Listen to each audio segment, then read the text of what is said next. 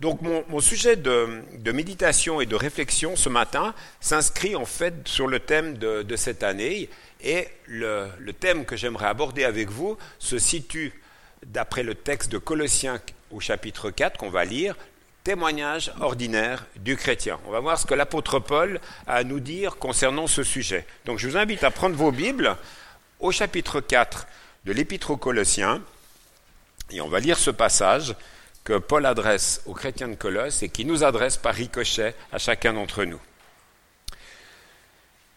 Colossiens chapitre 4 et nous lirons à partir du verset 2.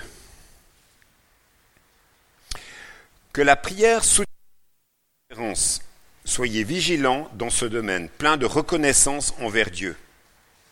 Lorsque vous priez, intercédez en même temps pour nous, afin que Dieu nous donne des occasions d'annoncer sa parole, de proclamer le secret de son plan qui concerne le Christ. C'est à cause de ce message que je suis en prison.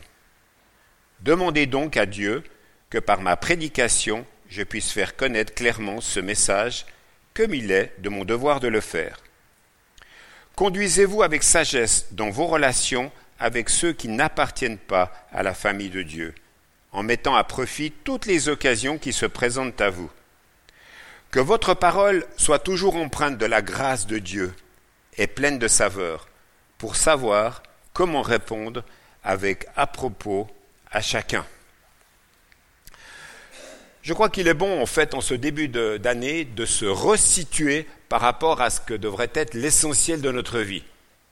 Et l'essentiel de notre vie se situe dans notre relation avec notre Dieu, qui est à la fois notre Dieu créateur, mais aussi celui qui nous a accordé le salut en Jésus-Christ. Et de cela, de cette relation avec lui, comme on vient de le voir en lisant ces quelques versets, on va s'apercevoir que finalement, si nous sommes en harmonie dans notre relation avec Dieu, eh bien nous serons en harmonie, en phase dans nos relations avec notre prochain. Et notre témoignage sera un témoignage apaisé. Alors c'est intéressant de mettre le passage qu'on vient de lire, qui est à la fin de cet épître aux Colossiens, avec l'ensemble.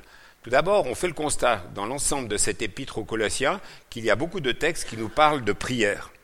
Et au début de l'épître aux Colossiens, après les salutations d'usage dans ces épîtres, et aussi d'action de grâce euh, par rapport à, qui est Dieu et l'œuvre que Dieu faisait dans la vie de ses destinataires, eh bien Paul mentionne qu'il prie régulièrement pour ces chrétiens de Colosse. Il est à noter d'ailleurs, et c'est assez intéressant, que Paul ne connaît cette communauté qu'au travers son collaborateur Epaphras, qui est originaire de cette ville. Et cette, euh, épître se, termine, on l'a lu il y a un instant, par un encouragement aux Colossiens à prier pour lui. Est-ce que ça vous arrive d'ailleurs de demander à des frères, à des sœurs, j'y pense comme ça subitement, est-ce que ça vous arrive de demander à des frères, à des sœurs, dans des circonstances précises de votre vie, prie pour moi parce que je vais vivre cela? Ben, On voit que Paul, en toute humilité, il demande cela. Pourquoi? Parce qu'il croit que la prière, est essentielle. La relation avec Dieu, elle est essentielle. Et le fait de pouvoir prier pour un frère ou pour une sœur, c'est un véritable encouragement. La prière est donc très importante dans le cadre de cet épître. Et en fait, on voit qu'il y a de la prière, il y a des enseignements théologiques et des enseignements éthiques tout au long de cet épître. Relevons aussi qu'il s'agit d'une épître de captivité. Paul écrit depuis une prison. Et ceci explique peut-être cela. Et j'aimerais tout simplement méditer le passage que j'ai lu il y a un instant de ce chapitre 4 en suivant la trame de la pensée de Paul, puis après je ferai une application globale concernant notre témoignage. On pourrait résumer la pensée de Paul par trois mots finalement. Ces trois mots, c'est prière, témoignage et comportement. Donc tout d'abord, prière. Consacrez-vous assidûment à la prière, par elle veillez dans l'action de grâce la prière, respiration de la foi en quelque sorte. Je ne pense pas qu'il faut voir là la notion de la prière comme une sorte d'exercice spirituel à répéter maintes et maintes fois, un petit peu le style euh, euh, moulin à prière ou le style chapelet qu'on égrène. C'est pas ça la, pensée euh, profonde de, de l'apôtre Paul quand il parle de prière. Paul ne parle pas d'une mise en condition pour être dans une meilleure relation à la fois avec Dieu ou à la fois avec les autres. Mais il nous invite plutôt un encouragement à rester sur le qui-vive. D'ailleurs, certaines traductions euh, bibliques ont traduit ce passage-là euh, sous cet angle-là. Restez sur le qui-vive, dans une attitude attentive à ce que Dieu peut vous montrer.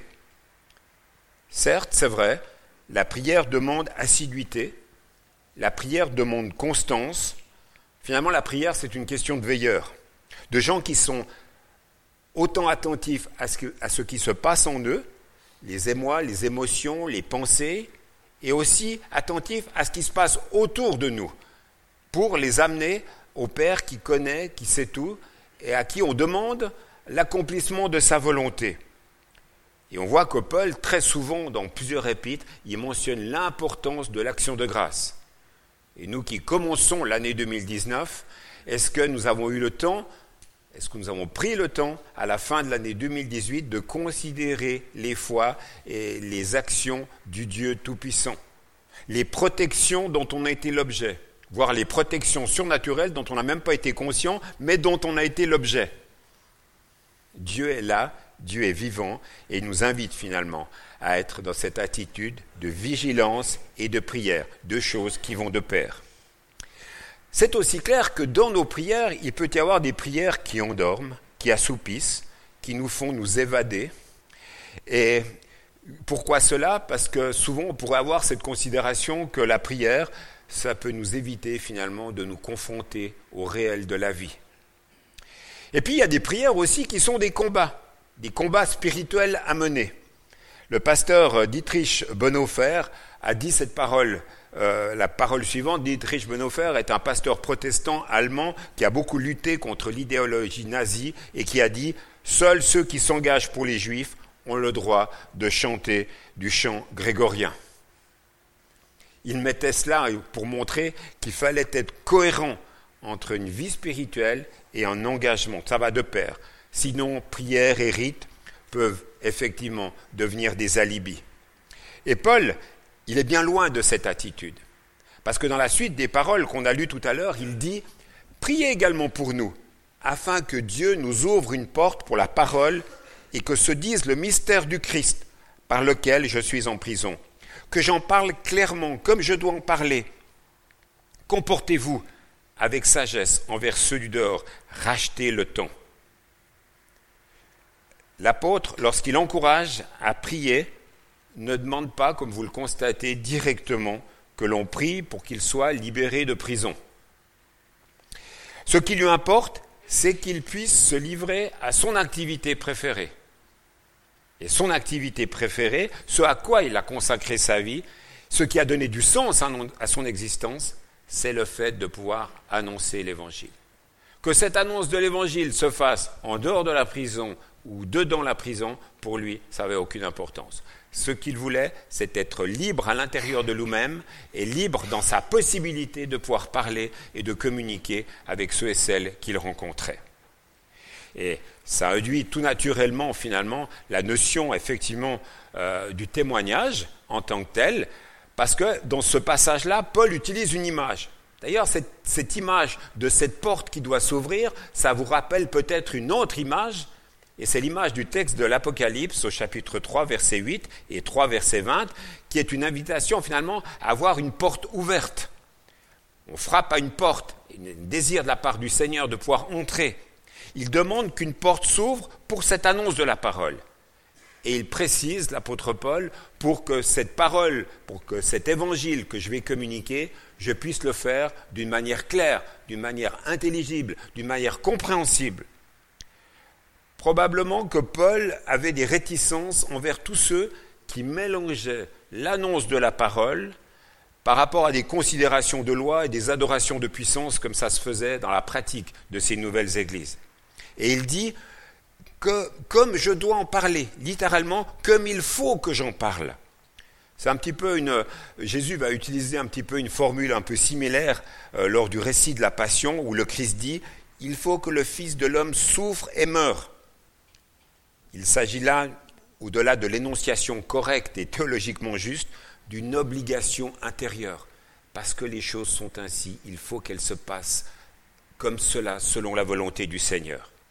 Alors, quel enseignement pouvons-nous comprendre concernant la prière, la relation entre la prière et notre témoignage, selon ce que nous dit Paul dans ce passage?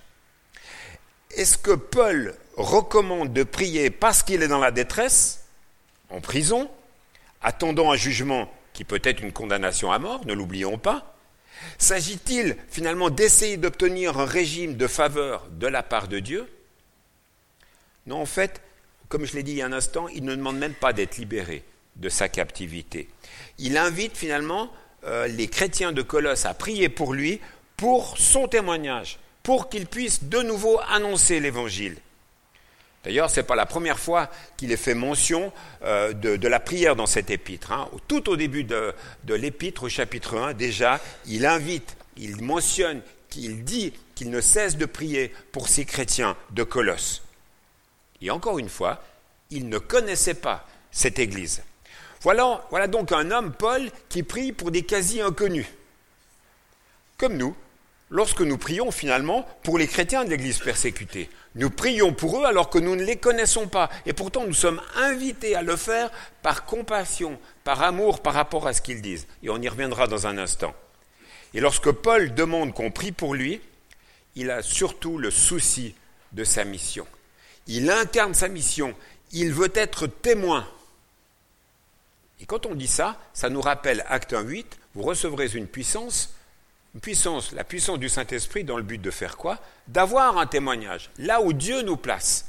Et finalement, on voit une articulation là entre la vie de prière de Paul et puis euh, son témoignage. Alors, finalement, quel est le secret de Paul? Quel sens la prière a-t-elle pour lui? Quel sens la prière a-t-elle pour nous aujourd'hui? Pour Paul, la prière, c'est une partie intégrante d'une foi chrétienne adulte. Pour lui, la prière, c'est une respiration. C'est quelque chose de vital, quelque chose de normal. Celui qui prie ne le fait pas comme un exercice d'autodéveloppement, tout comme le jeûne n'a rien à voir avec un régime d'amaigrissement. Paul prie comme il respire.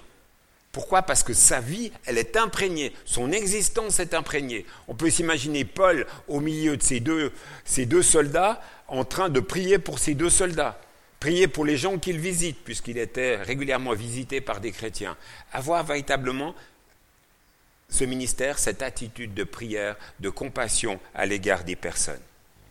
La prière personnelle, la prière communautaire rappelle à chacun d'entre nous finalement notre relation, une relation naturelle à avoir à l'égard de Dieu, une attitude de soumission à la volonté de Dieu et un désir de percevoir la bonté du Seigneur et la réalité de ce qu'il veut pour nous.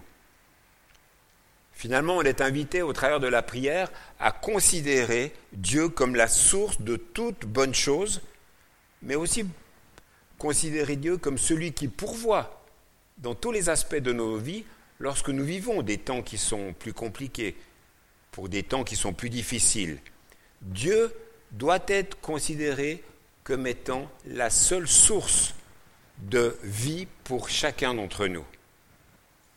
Mais bien sûr, cette prière peut être et doit être alimentée par une méditation de la parole. Le texte biblique est une nourriture qui nous fortifie et qui nous dirige jour après jour.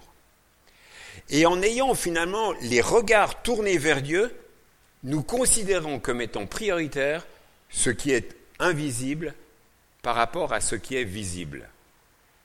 C'est l'apôtre euh, Paul qui disait dans un autre texte, dans 2 Corinthiens chapitre 4 verset 18, il disait, Aussi nous regardons non point aux choses visibles, mais à celles qui sont invisibles, car les choses visibles sont momentanées et les invisibles sont éternelles. Comment est-ce qu'on peut arriver, frères et sœurs, à voir ce qui est invisible? Si nous sommes chrétiens, nous croyons que le royaume spirituel est une réalité. Mais il nous arrive à certains moments aussi euh, le fait que l'on adopte une attitude, inconsciemment d'ailleurs, un peu d'un point de vue un peu, je dirais, naturaliste, selon lequel ce que nous voyons réel, alors ce que nous ne voyons pas ne l'est pas. Nous sommes invités à croire sans voir. Donc beaucoup de gens arrivent à la conclusion, parce qu'on ne voit pas Dieu, Dieu n'existe pas. On est entouré de personnes qui sont comme ça, qui ont ce mode de fonctionnement-là. Et donc nous devons reconnaître aussi, si nous, en tant que chrétiens, parce que nous ne voyons pas, parce qu'on ne perçoit pas les choses, on doit admettre et on doit se repentir d'une sainte forme de cécité spirituelle. Et c'est tous les enjeux qu'on voit dans l'évangile de Jean, hein, entre l'incrédulité et la crédulité, le fait d'avoir la foi, le fait de croire. Un aveugle, est obligé de faire un pas de foi lorsqu'on lui dit que le ciel est couvert d'étoiles. Il ne s'appuie pas sur ses propres capacités visuelles. Et finalement, il peut croire qu'il n'y a rien dans le ciel. Et donc il a besoin, en quelque sorte, des yeux de la foi, de croire en la parole qu'on lui dit, que son accompagnant lui dit, pour croire qu'il y a des étoiles dans le ciel. Et pour nous aussi, quand la parole nous dit des choses, de quelle manière y croyons-nous? Tout l'enjeu, elle est là. On dit que ce livre est la parole de Dieu. Mais quand elle nous dit des choses, des promesses, des invitations à, accomplir des actes, de quelle manière y croyons-nous? Est-ce que nous croyons véritablement que c'est le meilleur qui nous est donné euh, dans ce livre? Il y a un acte de foi, il y a un acte de confiance de croire cela. Eh bien, nous aussi, Vouloir une relation avec un Dieu invisible implique la foi. Dieu est éternel, le ciel, la notion de l'éternité est éternelle, la parole de Dieu est éternelle, et même le peuple de Dieu est un peuple éternel. Parce que dès le moment où nous avons été appelés au salut et que nous appartenons à cette grande famille qu'est l'Église, eh bien, ce n'est pas pour un temps limité, mais c'est pour un temps d'éternité. Et comme le disait quelqu'un dans un mariage où nous étions hier, en fait, finalement, nous vivons un apprentissage qui est très court, mais l'éternité, c'est très long. Et on est invité à cette réalité-là. Ici, nous sommes en apprentissage. L'Église, c'est le lieu des apprentissages, ne serait-ce que par nos relations. Il y a des fois, ce n'est pas facile. Mais finalement, c'est une invitation qu'on peut vivre avec la grâce et avec l'aide du Seigneur. Donc on est invité finalement à placer notre, Dieu au centre de nos préoccupations tous les jours. Tous les jours et dans toutes les circonstances. Parce qu'on a ce désir. Pour vous donner une petite illustration qui est de mauvaise qualité, j'en conçois, mais l'illustration, elle vaut ce qu'elle vaut en tant que telle. Si on considère Dieu comme étant un compartiment de notre vie au même titre que tous les autres compartiments c'est-à-dire euh, euh, notre relation aux autres, euh, la vie de prière, etc., on se trompe. Si on considère finalement notre temps avec Dieu comme le temps de notre vie professionnelle, de nos loisirs, etc., c'est un des compartiments, on se trompe. Par contre, le message que Dieu nous adresse en nous disant que la prière est importante, il nous fait passer le message en nous disant, mais ta relation, mon frère, ma sœur, à l'égard de ton Dieu, elle doit toucher tous les secteurs de ta vie. Tous les secteurs de ta vie. Quand tu vas au travail, tu y vas avec Dieu. Quand tu as des loisirs, tu y vas avec Dieu. Quand tu es en relation avec tes amis, parents d'élèves, tu y vas avec Dieu. Quand tu vas avec tes musiciens d'antidote, tu y vas avec Dieu. Même si c'est chrétien, des fois, ce n'est pas forcément plus facile dans tous les lieux, on est invité d'avoir Dieu. D'ailleurs, on le sait en théorie, nous avons la présence du Saint-Esprit dans nos vies. Donc nous transportons finalement la réalité de Dieu dans nos vies en tant qu'enfants de Dieu. Bah, c'est cette invitation à vivre 24-24 avec Dieu auquel nous sommes invités, pour que véritablement cette plénitude se réalise dans notre existence. Dieu veut être au centre de notre vie. Alors qu'est-ce que ça va impliquer pratiquement? Eh bien que finalement, lorsque nous prions, eh bien, on va être à l'affût de la réalité de ce que vivent aussi les autres. Les autres frères et sœurs dans l'Église, les autres frères et sœurs euh, dans la réalité du corps du Christ dans le monde entier. On va avoir à cœur de, comprendre ce qui se vit au Pérou, de ce qui se vit auprès des chrétiens de l'Église persécutés, de ce qui se vit, parce qu'on veut avoir cette vision de l'Église, avoir une vision large.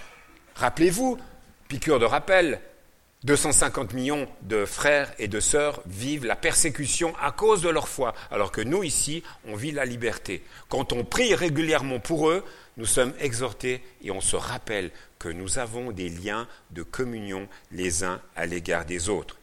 L'Église, ce sont tous ceux qui appartiennent au Seigneur. Et je vais être sarcastique en disant, frères et sœurs de l'Église du Drac, sachez que vous avez aussi d'autres frères et sœurs dans d'autres églises. Parce qu'à des fois, on est tellement centré dans notre fonctionnement sur notre Église locale qu'on en oublie la réalité de l'Église universelle. Et pourtant, c'est l'enseignement biblique. C'est ce qu'on a signifié il y a quelques minutes en prenant le pain et le vin. En cet instant, il y a eu des millions, et pour pas dire des milliards, de chrétiens dans le monde qui ont pris le repas du Seigneur. Et c'est en communion avec eux que nous sommes appelés à vivre. Alors, à notre petite échelle de Grenoblois, qu'est-ce que ça veut dire aussi? Ben, Ça veut dire que quand on est invité à aller prier avec d'autres frères et sœurs, d'autres communautés sur une agglomération comme les nôtres, nous devons nous saisir ponctuellement de cette invitation pour se dire ah, ça va être super, je vais découvrir de nouveaux frères et sœurs et je vais aller tisser des relations dans mon lieu, là, pour aller prier avec eux. Ils ont peut-être une culture de prière qui est différente de la nôtre, mais certes, je vais apprendre d'eux. Parce qu'il y a des fois, les autres ont des choses que nous, on n'a pas et on peut être on peut recevoir une bénédiction de leur part pour notre vie et notre épanouissement spirituel et notre relation avec Dieu. Osons ce défi d'aller partager ces temps et ces moments durant la semaine euh, dans dix jours. Et c'est pour ça qu'il est important de pouvoir le signifier et le manifester pratiquement. Paul, dans le passage qu'on a lu dans Colossiens 4, il nous parle dans ce passage d'une porte ouverte. Vous savez, lorsque vous mettez votre petit bout de chou, pour les jeunes parents parmi nous, quand vous le mettez au lit, souvent, ils demandent que la porte de leur chambre reste ouverte. Ils ont peur du noir. Alors on met des lampes d'appoint qui diminuent, enfin toutes les variantes possibles et imaginables, on laisse un peu la porte ouverte. Ils ont peur de quoi? Ben, Ils ont peur d'être séparés de ceux qu'ils aiment, de ceux dont ils sont totalement dépendants. C'est parfois énervant, mais c'est aussi touchant, cette réalité-là et cette relation-là. Alors évidemment, jeunes parents, ça ne dure pas. Quand ils sont adolescents, c'est tout le contraire. Pas question pour eux euh, de laisser les parents entrer dans leur chambre. Là, ils veulent absolument que la porte soit fermée et que le lieu soit leur lieu à eux. Et parents, n'allez surtout pas fouiller dans les affaires personnelles de vos adolescents parce que vous allez voir que ça va très mal se passer. Alors voilà, pour Paul, voilà, il voulait véritablement qu'il y ait une porte qui s'ouvre pour l'annonce de l'évangile et ça passait par la réalité de l'intercession. Cet épître aux Colossiens, d'après les théologiens, est vraiment une des dernières lettres qu'il a écrites à la fin de, sa vie. Donc ça montre bien que cette épître, elle est importante aussi. En quelque sorte, une sorte de testament spirituel sur ce qui est important à vivre. Il ne peut plus prêcher à ce moment-là, il ne peut plus partager la bonne nouvelle, et en fait, véritablement, il veut qu'il puisse y avoir de nouveau des opportunités euh, de pouvoir euh, l'annoncer. Et en disant, en exhortant ces chrétiens de Colosse à prier pour lui, mais à prier pour les autres, finalement, il invite finalement ces Colossiens à faire partie d'un réseau de relations. Je vais finir là-dessus par rapport à cette pensée concernant la prière. Quand on prie, et quand on prie pour la réalité de l'Église dans le sens large du mot, finalement, on rentre dans un réseau de relations. Dieu, mais aussi les autres. Et ce réseau, il se multiplie, il y a toutes sortes de connexions, euh, et c'est important. Ce réseau, formé de multiples liens, n'existe, ne vit que grâce à celui qui en est à l'origine, c'est-à-dire Dieu lui-même, qui nous a été révélé en Jésus-Christ. Et comme vous le savez, dans un réseau social, si vous ne mettez pas de l'information sur votre page, votre page, à plus ou moins long terme, va mourir parce qu'il n'y aura plus d'intérêt. Et les gens n'iront même plus. Donc, prier les uns pour les autres, c'est une manière de communiquer. C'est même la manière spécifique de communiquer des chrétiens. C'est prendre l'épée de l'esprit, qu'est la parole de Dieu, c'est le fait d'intercéder, de, de formuler des choses à l'égard du Seigneur et devant nos frères et sœurs. Et prier, c'est reconnaître devant soi-même et parfois devant les autres, je ne suis pas seul au monde. J'ai un, un Père qui m'aime, j'ai des frères, des sœurs, et on peut partager nos joies et nos fardeaux. Combien c'est bon de pouvoir le faire. Et cette famille, elle est vaste, cette famille, elle est grande. Et puis, une dernière pensée par rapport à la prière, c'est le fait de dire que finalement, quand on prie, il y a une sorte de... On est modelé, notre caractère, il est touché. Tout à l'heure, on a chanté euh, ce chant en rapport avec euh, notre ressemblance à l'égard du Seigneur. Il y a cette œuvre de transformation liée à l'action du Saint-Esprit qui se fait dans nos vies. Et finalement, ça se fait parce qu'on est en contact avec le Dieu Tout-Puissant. Et donc, en étant en contact avec le Dieu Tout-Puissant, notre identité d'homme, notre identité de femme, notre identité de jeune va se trouver modelée par le Seigneur. Et nous sommes beaux aux yeux de Dieu, nous sommes parfaits parce que tout simplement, Dieu nous voit à travers Jésus-Christ. Saint, consacré, mis à part. Voilà ce qu'il nous dit. Voilà ce qu'il nous rappelle. Voilà ce que la parole nous rappelle. On a été rachetés, nous avons été adoptés, il nous a donné son esprit. Et c'est ce qui fait que notre vie a du sens. Et Paul finit ses propos, et ça sera mon dernier point, en parlant des conséquences de cela par rapport à notre comportement. Conduisez-vous avec sagesse envers ceux du dehors. Vers ceux du dehors, ça veut dire avec les non-chrétiens, tout simplement. Rachetez le temps, que votre parole soit toujours accompagnée de grâce, assaisonnée de sel, afin que vous sachiez comment vous devez répondre à chacun.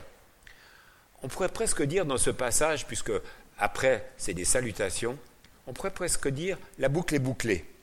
Paul énonce là, dans ce, à cette fin, quatre commandements qui définissent finalement le témoignage des chrétiens au quotidien. Premièrement, quand nous prions Dieu avec persévérance, la conséquence de cela, eh bien, deuxièmement, nous apprenons à nous conduire selon la sagesse de Dieu dans ce monde. Troisième aspect qui découle de cela, eh bien, en nous conduisant avec sagesse, nous apprenons à, à racheter le temps, c'est-à-dire quoi? À valoriser les temps et les moments que nous passons avec les autres afin de leur donner du sens. Et le quatrième aspect, quand on rachète le temps, ça permet de voir des portes qui s'ouvrent, c'est-à-dire le fait de prendre du temps avec les gens, ça nous permet de voir des portes qui s'ouvrent pour que nous parlions de notre foi.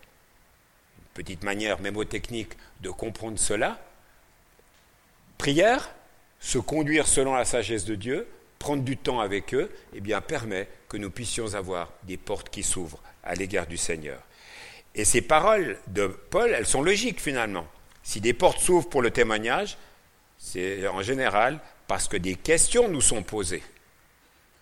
Pourquoi tu te comportes que ça? C'est quoi cette croix note que tu as autour du cou? Euh, Tiens, tu étais à Teen Street, là, c'est quoi Teen Street? Euh, Voilà, le Seigneur. Mais en fait, quand vous regardez ce que Pierre disait dans 1 Pierre 3, honorez dans vos cœurs le Christ comme votre Seigneur.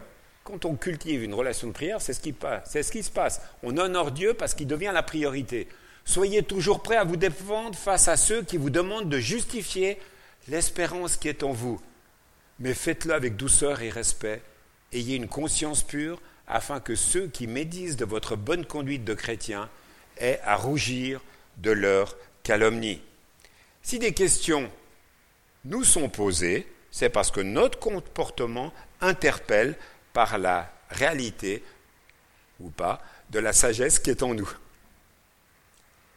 Si nous nous conduisons avec sagesse, c'est parce que nous avons persévéré avec Dieu. C'est QFD.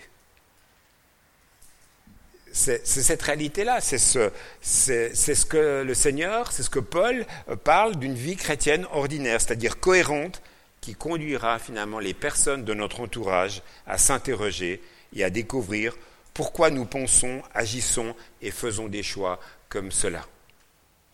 En d'autres termes, nos vies s'inscrivent finalement dans la stratégie que Dieu a choisie pour faire connaître au monde entier la vie, la mort et la résurrection de Jésus telle qu'elle est présentée dans la Bible. Vous savez, les chrétiens qui habitaient à Colosse vivaient dans un monde de paganisme et de pluralisme religieux. Les gens mettaient foi en une multitude de divinités sans que cela n'apporte aucun changement fondamental dans leur vie. Et c'est dans ce contexte-là que Paul prêchait un évangile qui transforme les vies. Un évangile qui consiste à ce que lorsqu'une personne croit en Jésus, eh bien l'action de l'Esprit se fait en elle, action de repentance, action de foi, action de transformation en profondeur. Et cette nouvelle vie pousse tous ceux et celles qui ont mis foi en Christ à mener une existence différentes. Ce sont des fruits dignes de la repentance que l'on voit, que l'on entend. Et c'est là où le fait des disciples de Jésus euh, qui peut produire, c'est ça qui peut produire des incompréhensions de la part des membres de nos familles ou de nos amis, car en fait on passe pour des gens qui sont des extraterrestres par nos choix de vie. Et j'entends plusieurs frères et sœurs partager leur réalité pas facile avec des membres de leur famille qui ne comprennent pas leur choix de vie éthique, leur choix de vie relationnelle, leur choix d'honnêteté tout simplement dans le monde professionnel. C'est dur d'être chrétien dans la société d'aujourd'hui comme c'était dur d'être chrétien dans la société de Colosse du temps de l'apôtre Paul. Et je crois que les défis pour nous au XXIe siècle, ben, des tas de similitudes hein, avec euh, la période du temps de, Paul aux Colossiens, eh bien, à cette époque-là, il vivait dans un monde qui était païen, qui multipliait les croyances vaines, il se tenait à distance des religions établies, il se méfiait de la politique et du progrès, ils idolâtraient la, la notion de liberté. Et si l'évangile de la grâce, c'est l'unique espérance de ce monde perdu, comme on l'a chanté tout à l'heure, l'Église doit alors démontrer la puissance de l'Évangile dans l'ordinaire de notre vie en tant que telle. Et je finis avec cette question, est-ce que ça sera notre mot d'ordre pour cette année? D'avoir véritablement, partons de nous, avec ce que nous vivons avec le Seigneur, de manière personnelle, est-ce que ça sera une véritable puissance de témoignage pour ceux et celles qui nous entourent? J'aimerais vous inviter, pour finir ce temps de prédication, une fois n'est pas coutume, à ce que vous vous posiez, et je vais le faire à vos côtés, quatre questions qui, moi, m'apparaissent importantes. Nos vies quotidiennes attirent-elles les personnes autour de nous à s'interroger sur la personne et l'œuvre de Christ? Deuxième question. Après, je vous laisserai quelques minutes, en fait, pour, euh, pour méditer, pour réfléchir à cela. Dieu nous voit-il persévérer dans la prière pour notre entourage non chrétien? Ou est-ce que nous sommes dans une réalité de, désespérance. On a posé les plaques, on n'en peut plus. Ou est-ce qu'on veut relever le défi de cette persévérance dans la prière? Question très importante que je me pose pour moi, déjà en tout premier lieu, dans mon ministère. Passons-nous assez de temps avec des non-chrétiens comme Jésus le faisait? On peut être tellement pris par toutes sortes de réalités, et à commencer par des réalités d'Église qui peuvent occuper tout notre espace-temps. Ça, je le dis pour moi. Et finalement, le temps avec des non-chrétiens devient quasiment zéro. Problème. Et puis, pour s'appuyer sur ce que disait Paul, sur nos comportements, utilisons-nous les occasions quotidiennes que Dieu nous donne afin d'approfondir nos relations avec notre entourage. Souvenons-nous toujours que Jésus-Christ vient à notre secours pour nous aider finalement à obéir et à vivre cette, invitation euh, telle qu'elle nous est faite dans ce passage. C'est par sa force donnée par son esprit qu'on peut réformer un certain nombre de choses concernant notre manière de penser et de vivre. Je laisse ces questions devant vos, yeux. Prenez le temps de méditer pendant quelques minutes et puis je finirai ce temps par la prière. Je vous invite à la prière. Dieu notre Père, merci pour euh, ce passage de, ta parole qui est là pour nous encourager, qui est là pour nous exhorter en ce début d'année. Seigneur, merci pour l'exemple de ton Fils qui passait du temps en prière avec toi, mais qui passait du temps aussi avec, euh, les hommes et les femmes de son temps. Seigneur, nous avons un exemple, nous avons là un modèle. Et Seigneur, tu nous exhortes à, progresser, tu nous exhortes à nous réformer, à changer euh, nos réalités. Et on veut te dire, Seigneur, que nous avons besoin de toi. Nous avons besoin de l'aide de ton esprit. Nous avons besoin de cette puissance pour euh, mettre de bonnes et de justes priorités dans nos vies.